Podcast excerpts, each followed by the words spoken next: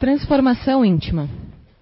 Tendências viciosas como impulsos para a virtude procedem, sim, do espírito, agente determinante do comportamento humano. Não podendo a organização celular definir estados psicológicos e emocionais, esses obedecem às impressões espirituais de que se encharcam, exteriorizando-se como fatores propelentes para uma ou outra atitude. Destituída de espontaneidade, exceto dos fenômenos que lhe são inerentes, graças aos automatismos atávicos, a matéria orgânica é resultado das aquisições eternas do espírito, que dela se veste para as experiências da evolução. A hereditariedade vigente nos mapas dos genes e dos cromossomas encarrega-se de transmitir inúmeros caracteres morfológicos, fisiológicos, sem exercer preponderância fundamental nos arcabouços psicológicos e morais, que pertencem ao ser espiritual, modelador das necessidades inerentes ao progresso e fomentador dos recursos que se lhe fazem indispensáveis a esse processo de crescimento a que se destina. Descartar-se o valor dos implementos espirituais nos fenômenos comportamentais do homem é uma tentativa de reduzi-lo a um amontoado de tecidos frágeis que o acaso organiza e desmantela ao próprio talante. A vida pessoal escreve nas experiências de cada ser as diretrizes para suas conquistas futuras. Vícios e delitos ignóbeis, virtudes sacrificiais e abnegação pertence à alma que os externa nos momentos hábeis conforme seu estágio evolutivo. Homens e mulheres virtuosos sempre revelaram o alto grau de amor que lhes jazia em latência, da mesma forma que sicários e criminosos sangue sedentos deixaram transparecer a crueldade assassina desde os primeiros anos de infância. As exceções demonstram o poder da vontade, que é a manifestação do espírito, quando acionada, propelindo para uma ou para outra atitude.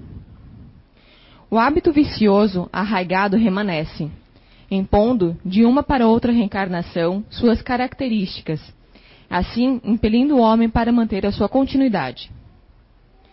Da mesma forma, os salutares esforços no bem e na virtude ressumam dos refolhos da alma e conduzem vitoriosos aos, labores da edificação. Toda ação atual, portanto, tem suas matrizes em outras que as precedem, impressas nos arquivos profundos do ser. Estás na terra com a finalidade de abrir sepultura para os vícios e dar asas às virtudes. Substituindo o mal pelo bom hábito, o equivocado pelo correto labor, corrigirás a inclinação moral negativa, criando condicionamentos sadios que se apresentarão como virtudes a felicitar-te a vida teus vícios de hoje, transforma-os no teu mundo íntimo em virtudes para amanhã ao teu alcance desde agora. Liberta-te, pois, com esforço e valor moral, do mau gênio que permanece dominador, das paixões perturbadoras que te inquietam, e renova-te para o bem, pelo bem que flui do eterno bem. Autor Joana de Ângeles, psicografia de Divaldo Franco, do livro Vigilância. Obrigada, Betânia. Boa tarde a todos pessoal que está em casa também. Boa tarde. Seja muito bem-vindo, então, uma tarde de mais um pouquinho de conhecimento sobre nós. Reformar sempre. Quando iniciei a fazer a palestra, pensei, meu Deus, a gente vai falar de novo sobre reforma íntima? Lá vem, né? Aquela velha da gente ter que se reformar intimamente. Sim e não. A gente vai falar um pouco sobre os nossos vícios, com a psicografia da Joana veio a calhar sobre hoje. Também vamos falar um pouquinho sobre a reforma íntima. Mas quando a gente pega o nome reforma, o que, que vem na nossa mente? Geralmente a gente precisa reformar o quê? A casa, o carro, o local que a gente trabalha. E a gente não mede esforços para deixar mais bonito, mais agradável possível, não é? A gente escolhe a tinta que mais nos agrada, de acordo com a nossa condição social também. A gente escolhe os móveis, aonde eles vão ficar. E para nós? Como será que é? Quando a gente faz uma reforma de uma casa, O que, que a gente tira da casa? Que não presta mais. O que está estragado, o que o cupim já corroeu, ou a tintura que está descascando. A gente se desfaz de móveis velhos para adquirir móveis novos. Se a gente pegar a analogia de uma casa em reforma e trazer para dentro da nossa casa, do corpo, nossa casa mental, como ela seria? O que, que a gente poderia reformar? Será que a gente estaria reformando, quando a gente fala em reformar a gente, comprar roupas novas? Fazer uma plástica? Ou ainda, o Robson deu uma palestra em São João Batista na terça-feira sobre reforma íntima. Ele contou da história de um transplante e eu me identifiquei por trabalhar com o setor de transplante atualmente. E fiquei pensando, será que não é só cirurgia plástica, cirurgia de apêndice, vesícula, mas ganhar o órgão? Ah, eu estou me reformando, estou pegando um órgão novo para mim. Ah, daí junto com o órgão vai vir as células, então vai ser o comportamento que, vai, que eu vou mudar por meio daquele órgão que eu estou recebendo. Será? A reforma, ela está sempre acontecendo. Ela é gradativa. Ela vai, e deveria acontecer, é necessário. Ela vai acontecendo nas encarnações, no dia a dia, nas reencarnações e novamente no dia a dia. Ou ela só acontece nessa encarnação. Daí a gente desencarna, lá no plano espiritual, a gente vai estudar, vai trabalhar, vai obsediar algumas pessoas que aqui ficaram, lá vai continuar a reforma. Até novamente a gente poder voltar. Mas, vamos analisar um pouquinho então essa casa mental nossa. Para buscar, para retratar. Eu vou trazer para vocês os níveis da casa mental retratado por Calderaro, a André Luiz no plano espiritual que ela está contada no livro psicografado por Chico Xavier, denominado de No Mundo Maior. Calderaro, eles vão visitar, e André Luiz, eles vão visitar um paciente aqui, no plano físico, que está num leito de hospital, muito debilitado, aonde, ao lado dele, tem um espírito obsessor, com muitos fios energéticos ligados.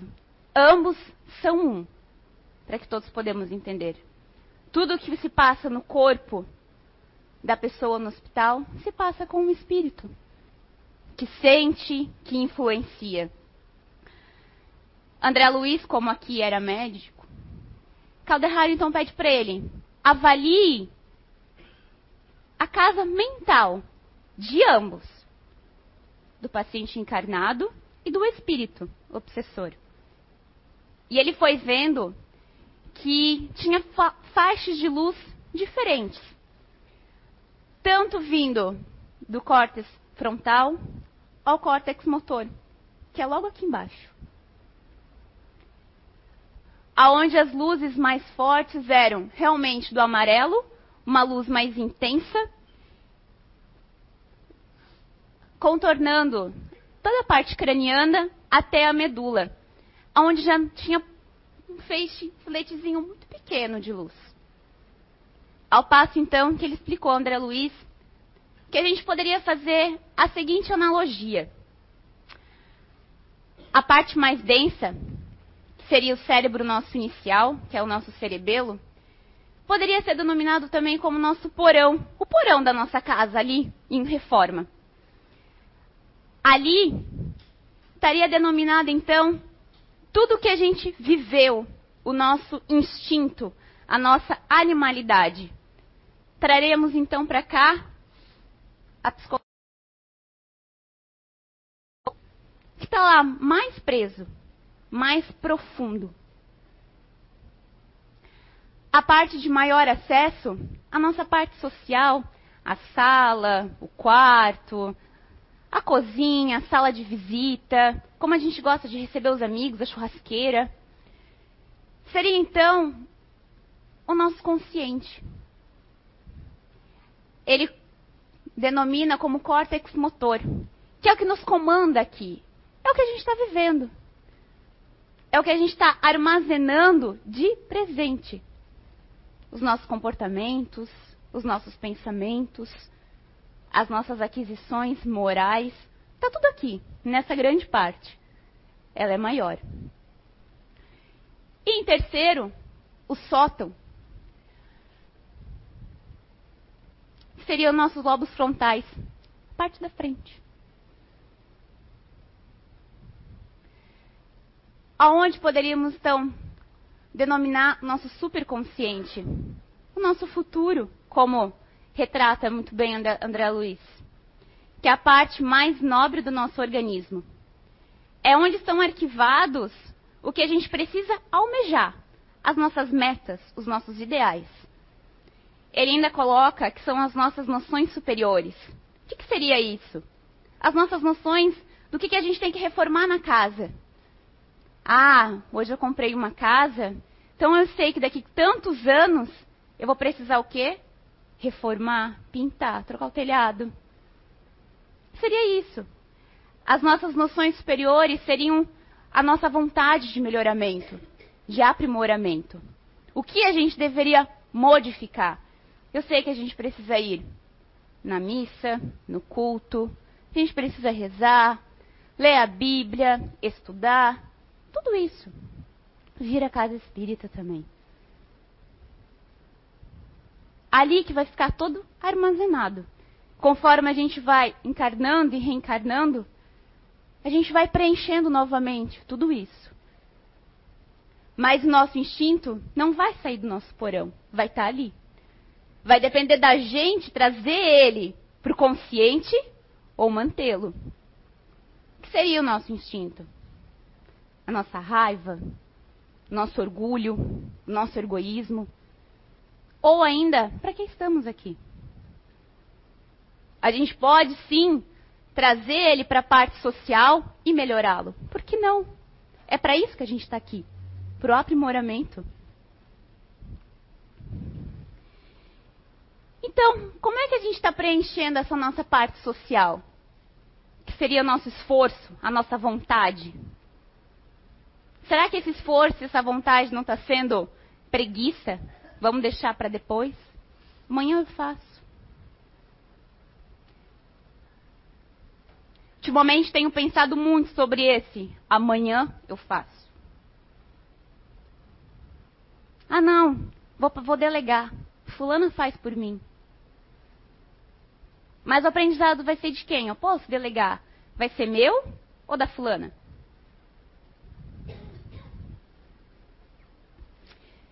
Será que não estamos enchendo a nossa parte social com os nossos vícios terrestres?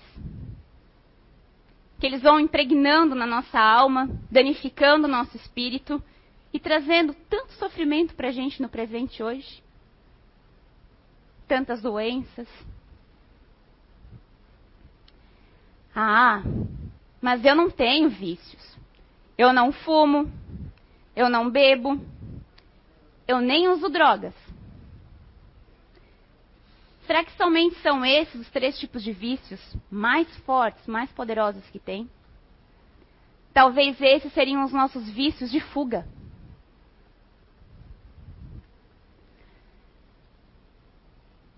Eu não tenho vícios. Quem é que a gente está enganando? Nós mesmos. Quantos de nós estamos perdendo contato com familiares, com amigos, por rede social. O WhatsApp veio para modernizar, modernizar. Tecnologia. Facebook também. Usado da forma correta. Ou ainda, os nossos jogos.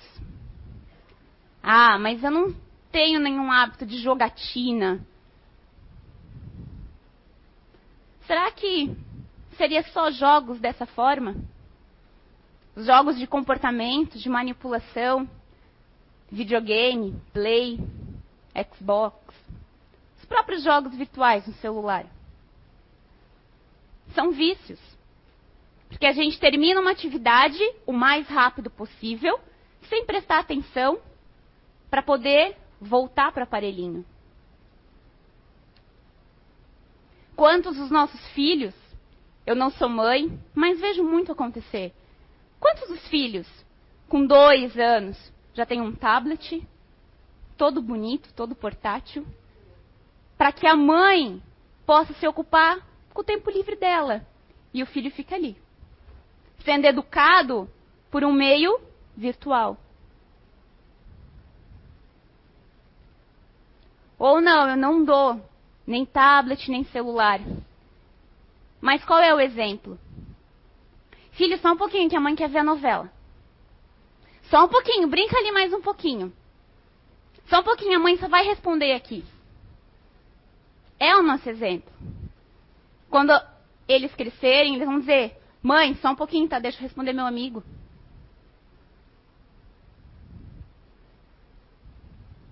É uma dualidade. Somos exemplos também.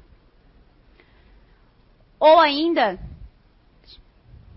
quantos vídeos a gente vê num dia? A gente recebe num dia? Que tipos de vídeos são esses?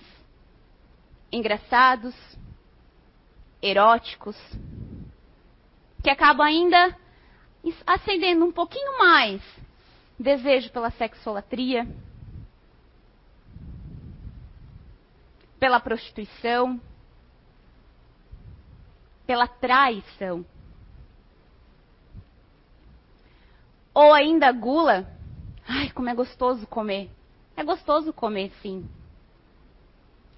Mas, será que a gula também não seria consumismo exagerado?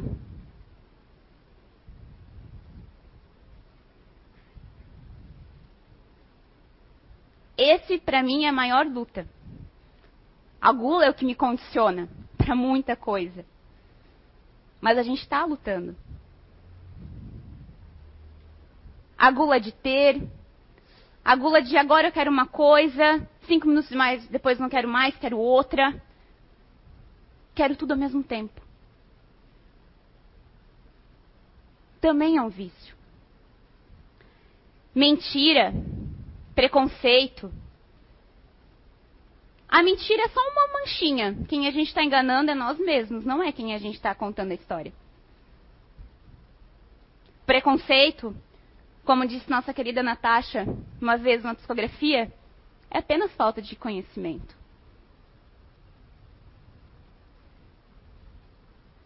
Preconceito nada mais é do que não saber o que a gente está falando de não saber olhar para todos nós, que se Papai do Céu quisesse todo mundo da mesma cor, com o mesmo cabelo, mesma opção sexual, sem nenhuma normalidade física, ele já teria feito. Mas essa é a forma com que a gente precisa estar aqui, encarnado, para nos melhorarmos, para fazer reforma na nossa casa mental. E o preconceito é tão antigo que vai perpassando gerações.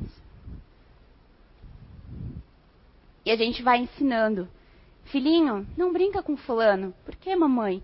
Ai, tá vendo que ele é mais escurinho? Ai, não, ele não tem um bracinho. Mamãe, por quê? Ah, papai do céu castigou ele, ele foi um menino malvado.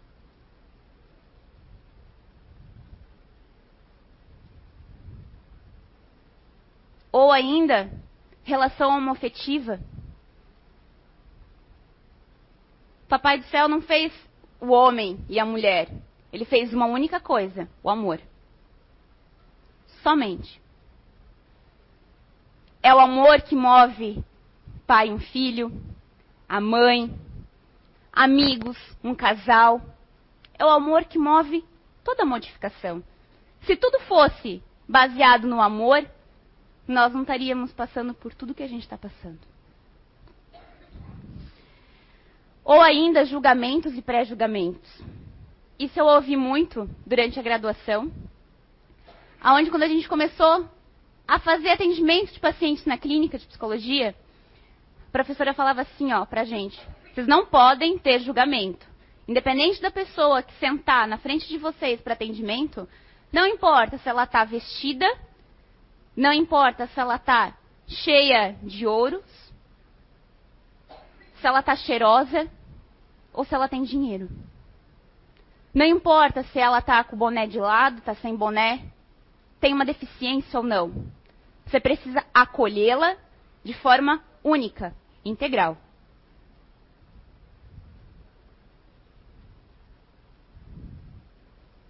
Para mim, a maior dificuldade era estar ali por muito tempo, ficar focada muito tempo. A aceitação era tão natural. Por que não só?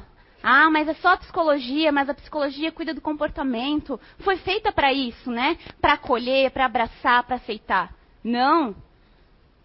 A psicologia é um exemplo. Da mesma forma que a casa espírita também é, que a igreja também é. A escola não deveria te fazer distinção.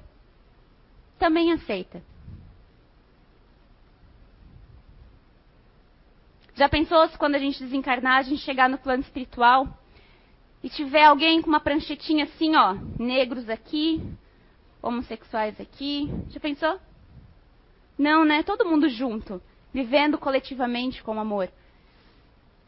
Está na hora da gente começar a aprender aqui também. A se informar. E não julgar. Vitimização e os milindres. Ah, mas isso é um vício? Sim.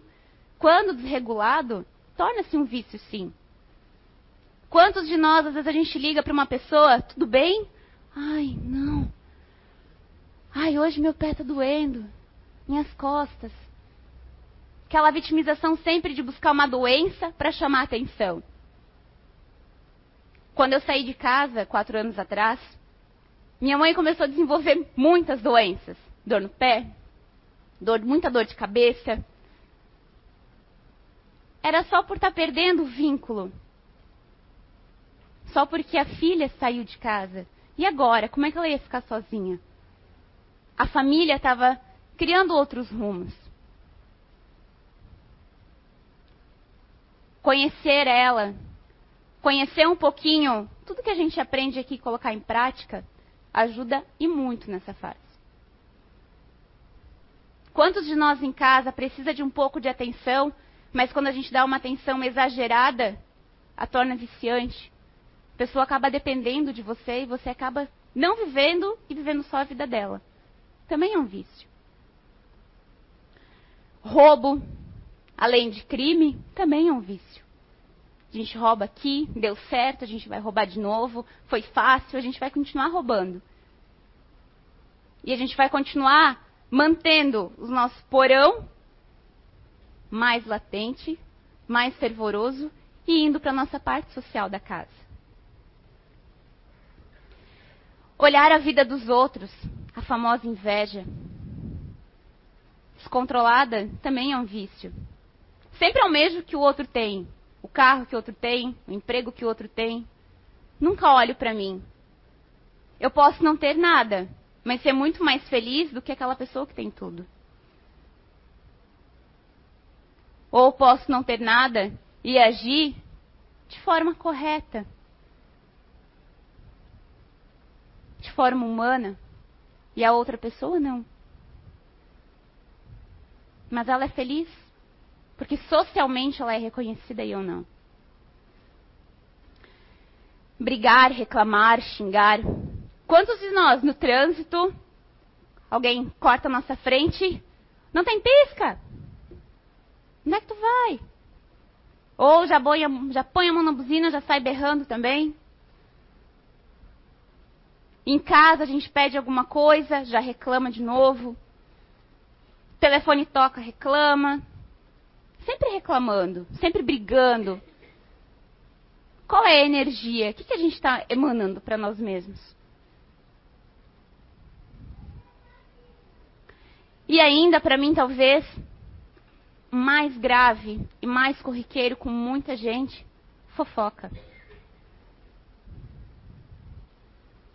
Eu escuto alguma coisa e já quero ir contando.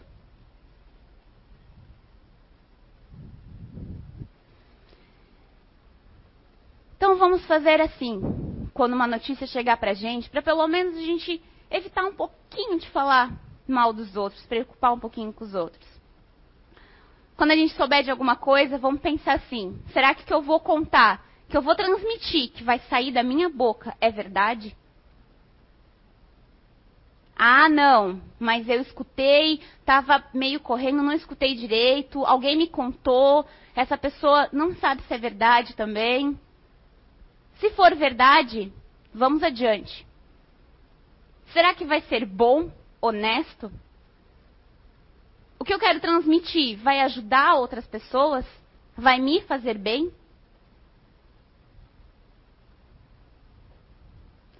Ou ainda, qual é a necessidade? Por que, que eu quero contar? Qual é o motivo pelo qual eu estou contando? Ah, eu não consigo manter minha língua dentro da minha boca. Ah, eu tenho que falar, porque eu sei que fulana não gosta de Beltrana, mas eu quero ser mais amiga da Beltrana. Não. Vamos passar então por esses três crivos. É verdade? Vai fazer bem para o outro e para mim? E qual a necessidade? Por que eu preciso contar?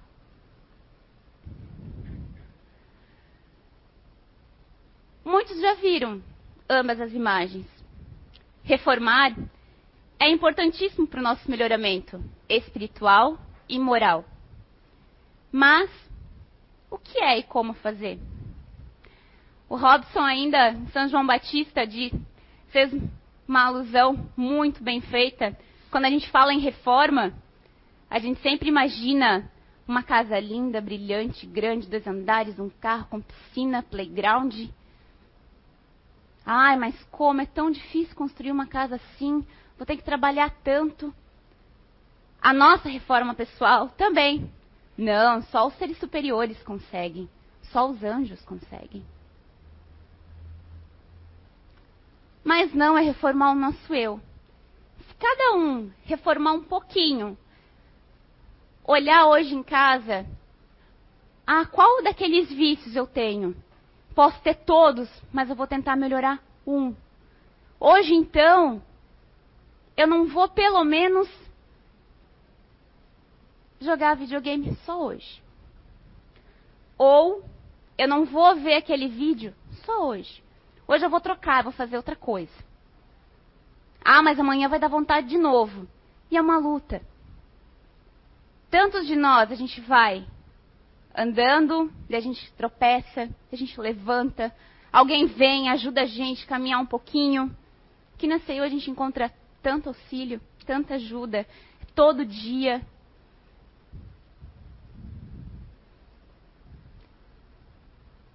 É isso que a gente precisa, melhorar um pouquinho. A reforma ela precisa ser contínua. Mas não quer dizer que vai ser uma linha reta que a gente não vai encontrar nenhuma barreira na frente. Vai encontrar. A família que a gente vê encarnada, o trabalho, já são uma grande reforma.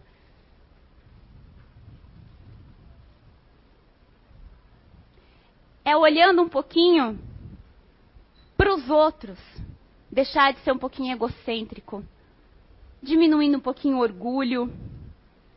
Não é se tornar um ser empático. Ai, que bonito, tudo é para o outro. Eu vou perguntar primeiro, mas eu quero comer frango, ela quer comer carne. Ai, eu vou comer carne porque eu vou me colocar no lugar dela. Não. É realmente sentir. Em todos os atendimentos, enquanto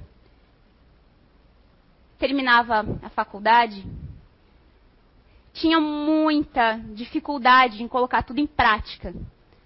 Que a gente ouvia tão fechado, com cheio de paradigmas dentro da psicologia. Mas foi necessário concluir. Demorou para me sentir na pele, mas precisei fazer. Mas somente aqui, na conversa fraterna, essa relação altruísta, de empatia realmente se deu. Que eu vi que realmente, poxa, valeu a pena tudo. Todo conhecimento lá, juntando com conhecimento daqui, é um bolo perfeito. Vai bastar a mim saber como eu vou decorar e como eu vou servir.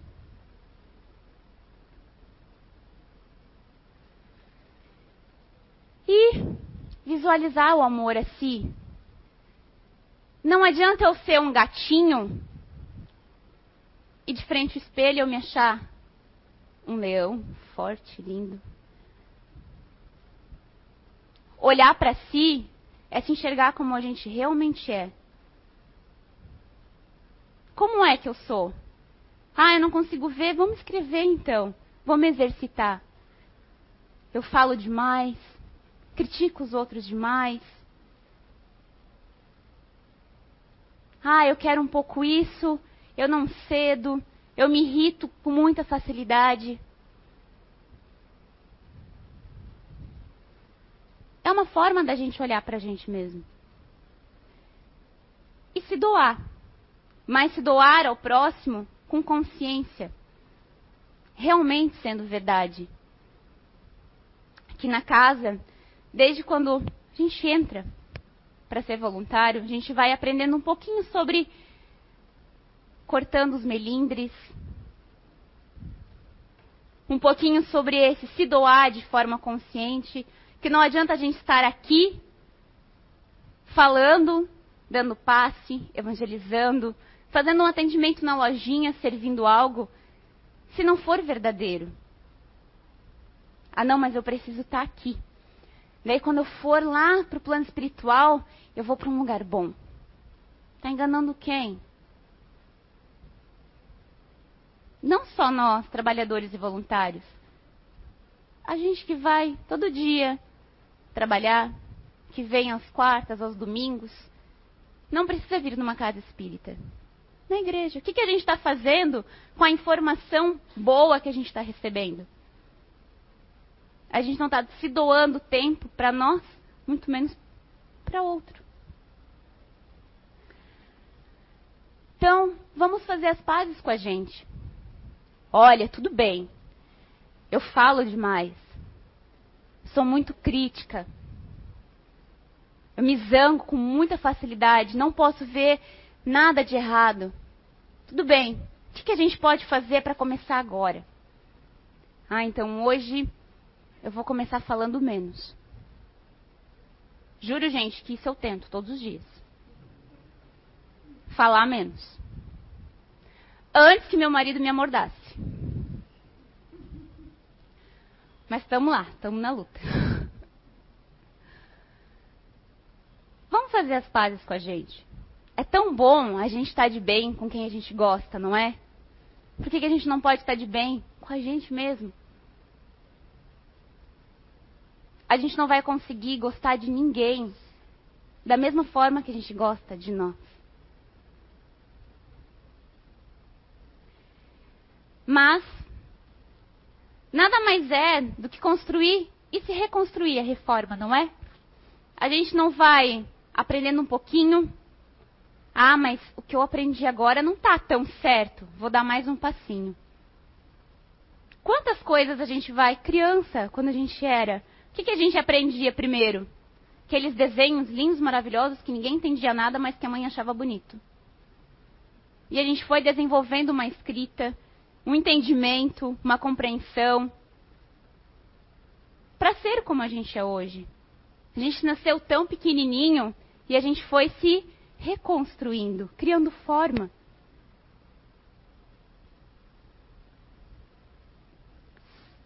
Isso acontece a todo momento. É a vida. Então, além da gente fazer as pazes conosco, Vamos ver o que está errado no nosso comportamento. Como é que eu estou sentindo? E pensando. Aqui na casa também aprendi que nem nós conseguimos desempenhar, descrever o que a gente está sentindo. Todas as vezes a gente não consegue dizer eu estou sentindo mágoa, eu estou sentindo ódio, é um sentimento que a gente não consegue descrever. Mas que se a gente começar a analisar, nós vamos conseguir ver. Vamos conseguir dar o nome. Imagina então uma criança que está aprendendo a vida, que está vendo tudo. Como é que vai dar o nome para isso? Filho, o que, que você está sentindo? Ai, mãe, meu coração está disparado, minha barriga está doendo. Mas por quê? Ai, porque eu preciso encontrar a fulana, a professora brigou comigo. Ai, br... conversem com vocês. Da mesma forma que vocês gostariam de saber o que está acontecendo com o filho de vocês, com a mãe, com o companheiro, com a irmã.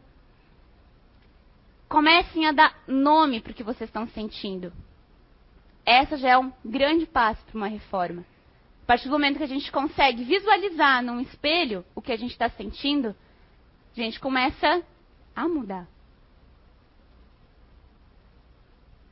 A gente não consegue ver se é um gatinho ou se é um filhote de leão que está de costas. Eu, ao menos, não consigo descrever. Mas a gente julga que seja um gato, um filhote de leão. Se for um filhote, ele se almeja ser um leão forte, comandar todo o grupo. Como nós também. Não precisamos comandar nada. Basta a gente comandar a nossa vida. Comandar a nossa reforma. O nosso pensamento, ele é tão forte, tão forte, muito mais forte do que a corrente de luz, do que o magnetismo, muito mais rápido do que as ondas de rádio, afetam que, daqui do outro lado do planeta. Estudos científicos já comprovaram isso. Se afeta quem está lá do outro lado do planeta terrestre, por que, que não pode afetar quem está aqui do meu lado no plano espiritual? Com quem estamos nos sintonizando? Às vezes eu não quero fumar. Eu não quero brigar com ninguém. Mas o meu instinto, o meu porão é tão forte que eu acabo me sintonizando e acabo agindo. Vamos conseguir, pelo menos então, controlar o pensamento. Ai, que praga! Ele vai me pagar. Não, vamos controlar o pensamento antes da gente pensar, não, calma, não posso pensar isso. Já vai ser um grande passo para amanhã. A autovigilância é uma outra ferramenta que a gente tem, que a gente precisa, às vezes, apertar um pouquinho. A disciplina. Quando a gente quer algo, quando a gente tem uma meta, a gente vai atrás. A gente busca. Quando a gente quer trocar de carro, reformar a casa. A gente faz de tudo. Mas nada mais é mais importante que a saúde do outro. Se hoje um ente nosso ficar doente, nós não vamos mover céus e terras para dar o melhor tratamento? Ou um amigo que a gente gosta tanto? Então vamos mover céus e terras para a gente também, para nós. O estudo e a vontade também são outras bases, iguais. Não adianta estar aqui hoje ou sentado em casa na frente do computador. O que vai importar é o que nós vamos sair daqui carregando. E o que nós vamos fazer?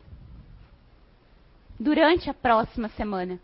Ah, mas são tantas palestras, eu venho ver tantas, eu chego em casa, às vezes eu vou ver de novo. E vai, continua. É isso. Vai inflando pelo menos essa vontade da melhora. Vai sintonizando com outros pensamentos, com outros espíritos bons. Isso vai ficar no nosso arcabouço, no nosso córtex frontal. E eles, a gente vai alimentando até que eles virem o nosso presente. Outras bases, então, que a gente pode ter como receita. Falar sempre de forma inatacável. Quantos de nós já falamos para atacar alguém de forma grosseira, de forma a impor a nossa vontade? Quantos? Não se há mais gentileza no pedir, gentileza no fazer. Não, é sempre de forma imediata, exata e grosseira. Em todos os momentos. Por mensagem, por telefone, pessoalmente. Não tomar nada como pessoal. Às vezes a gente está olhando de longe a situação. Fulana está falando de mim. O que, que será que ela está falando? Tem que dar um jeito de descobrir. Ou você pega uma notícia no ar. Ah, não, mas ela falou para mim. Às vezes sim. Às vezes é uma situação que a gente precisou ouvir só aquilo ali que a gente consiga mudar. Às vezes não. É tão desnecessário. A gente está tão preocupado, tão desequilibrado, que a gente pega pra gente e vem tantas outras coisas. Melindre, vitimização, a mágoa, o egoísmo, o orgulho vem em chamas. Por algo tão desnecessário. Aqui na casa, nós também aprendemos que quando nós temos qualquer coisa, qualquer. Tem alguma coisinha que está me incomodando com a Letícia. Aqui a gente é, digamos, educado. Lete, tem algo me incomodando, eu escutei você falando isso. Ou me desculpa se aquilo que eu te falei pode ter te afetado de uma forma grosseira, pode ter te magoado para que a gente possa ficar o mais unido possível. Para que os obsessores não encontrem brecha para usar contra nós. Para que possamos continuar trabalhando todo mundo unido. Da mesma forma é dentro de casa. Eles estão por todas as partes. Como nós, não tem pessoas por tudo quanto é lado? Tem espíritos por tudo quanto é lado também. Não fazer suposições, os julgamentos, pré-julgamentos os preconceitos. Vamos parar, vamos analisar. Ai, mas é tão difícil. O que, que André Luiz, lá no plano espiritual, no, no filme André Luiz, no nosso lar, o que, que aconteceu? Tinha um paciente que ele começou a falar, falar, falar, falar, falar. Foram lá e deram um copinho de água para ele tomar. Vamos praticar um pouco desse copo d'água. Ajuda. Ajuda muito. Já tentei. Nem sempre consigo. Mas só de estar com a água na boca, de você não falar, de não verbalizar, já vai modificar um pouquinho a atuação. Fazer o melhor que pudermos, dando o máximo de nós. O que a gente precisa fazer Vamos tentar fazer da melhor forma. Quinta-feira no SOS, eu escutei a Bia me falando: se eu vim nessa encarnação com essa missão, não importa o que falarem, não importa o que me julgarem, eu vou dar o meu melhor. Então vamos dar todos nós o nosso melhor.